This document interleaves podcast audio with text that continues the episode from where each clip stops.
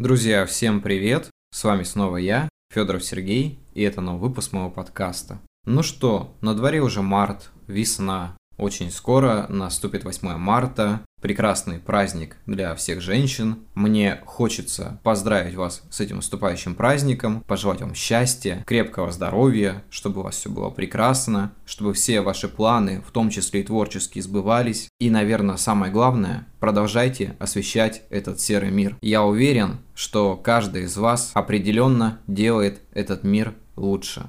Сегодняшний разговор как раз-таки будет посвящен этому. Я хочу поделиться мнением и наблюдением о том, как пишут женщины. И, наверное, мне хочется подметить, что испокон веков каждая женщина вносила в мир творчества какие-то свои определенные успехи, взгляды, меняла просто игру, так сказать, переворачивала ее. Вообще, литература, написанная женской рукой, она по-своему прекрасна. То есть мне кажется, что наше различие в том, что женщины более относятся трепетно к тому, что пишут. И когда ты читаешь какую-то книгу, ты не просто осознаешь то, что ты прочитал, ты определенно это чувствуешь. Ты ощущаешь какие-то теплые эмоции. Ты по-настоящему учишься сопереживать главному герою. Я думаю, даже далеко ходить не надо. Все мои редактора, с которыми я работал, это женщины. И мне очень приятно осознавать, что именно за счет их прекрасной работы мои рассказы, книги, повести становились намного лучше. И это правда очень заметно, потому что когда к этому притрагивается мужская рука, то немножко отдает суховатостью текста. Конечно, это не всегда работает. Мы можем прочитать тексты Ремарка, мы можем прочитать тексты Хемингуэя, там очень много передаваемых эмоций. По моему мнению, быть может, кто-то это не замечал, но я это видел. И действительно, мне кажется, что разница все-таки есть. Но в большинстве случаев мы все равно видим то, что женщины женщина, она работает более кропотливо над книгой. Из наших современников, тех, кто еще пишут, почему-то первое, что приходит в голову, это Макс Фрай. Я думаю, что многие читали произведение этого автора, которую на самом деле зовут Светлана Мартынчик. Я думаю, что многие читали ее книги. Я помню, как наткнулся на книжку под названием «Волонтеры вечности». Мне она очень понравилась. По-моему, она довольно старая, кажется, на 97 -го года. Ну, тогда она еще писала в тандеме с Игорем Степиным, но в дальнейшем она продолжила свое творчество уже одна, и книги от этого не становились хуже, они были довольно интересные. Вообще, мне кажется, что ее видение — это отдельная история, потому что там есть много прекрасных моментов, которые западают тебе в душу. То есть человек умеет делать что-то фантастическое и в то же время такое, что будет интересно не только, наверное, любителям этого жанра, но и тем, кто еще не знаком с жанром фантастики. Поэтому рекомендую ознакомиться, думаю, что что-то интересное для себя найдете.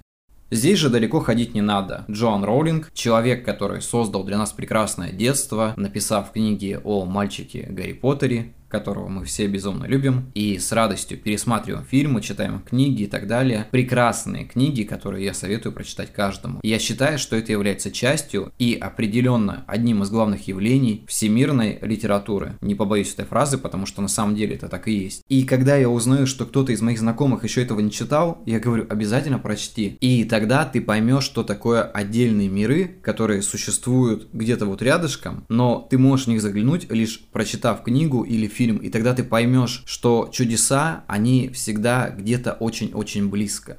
Также Маргарет Митчелл «Унесенный ветром», Харпер Ли «Убить пересмешника». Я думаю, что вот это действительно есть классика. Я, кстати, ознакомился с этим творчеством, посмотрев фильм. Но, как вы помните, в годах, по-моему, 40-х это делалось в довольно сжатом виде, то есть сюжет старался максимально быть сжатым. И больше всего открывалось предпочтение актерам и их игре. И когда ты читаешь книгу после просмотра этого фильма, ты понимаешь, что если бы ты этого не сделал, то упустил очень-очень много много важных для себя мыслей. Книга прекрасная, всем советую, обязательно прочтите. Джей Остин «Гордость и предубеждение», «Разум и чувства», «Эмма» — это, конечно же, все обязательно к прочтению. Это база, это знать надо, как говорится. Агата Кристи — прекрасные детективы, которые в итоге стали основой для многих современных фильмов, для многих книг, и, честно говоря, это является эталоном для хорошей детективной литературы. Я даже не знаю, зачем далеко ходить. У нас есть поэзия, Марина Цветаева, Ахматова. То есть, если так подумать, у нас очень-очень много в мире было и есть талантливых женщин. Именно поэтому мне хочется сказать, что для людей, вообще для человечества, это очень-очень большое счастье, что есть люди, которые делают прекрасную, качественную литературу, стихи. Мы, наверное, не будем касаться еще живописи, музыки всего остального, но если вы этим заинтересуетесь, то вы поймете, что там очень-очень много талантливых людей. Среди моих знакомых это Екатерина Косточкина, передаю ей большой привет, Диана Мамчур, Кристина Пак и, конечно же, очень-очень много других людей, о которых мы поговорим еще в подкастах дальнейших. Я думаю, что имеет смысл немножко разобрать их творчество, поговорить об этом. Вообще, я очень горжусь, что знаю таких талантливых девушек, и у меня есть возможность пообщаться с ними в реальном времени. Я думаю, что такие моменты очень ценные, как и для меня, так и для тех, кто имеет такую возможность. Напоследок, мне хочется поздравить всех женщин с 8 марта, и я надеюсь, что в дальнейшем я созрею и посвящу целый выпуск женской литературе. Я думаю, что на этом будем заканчивать. Скоро увидимся, до скорых встреч, всех крепко обнимаю и всем пока.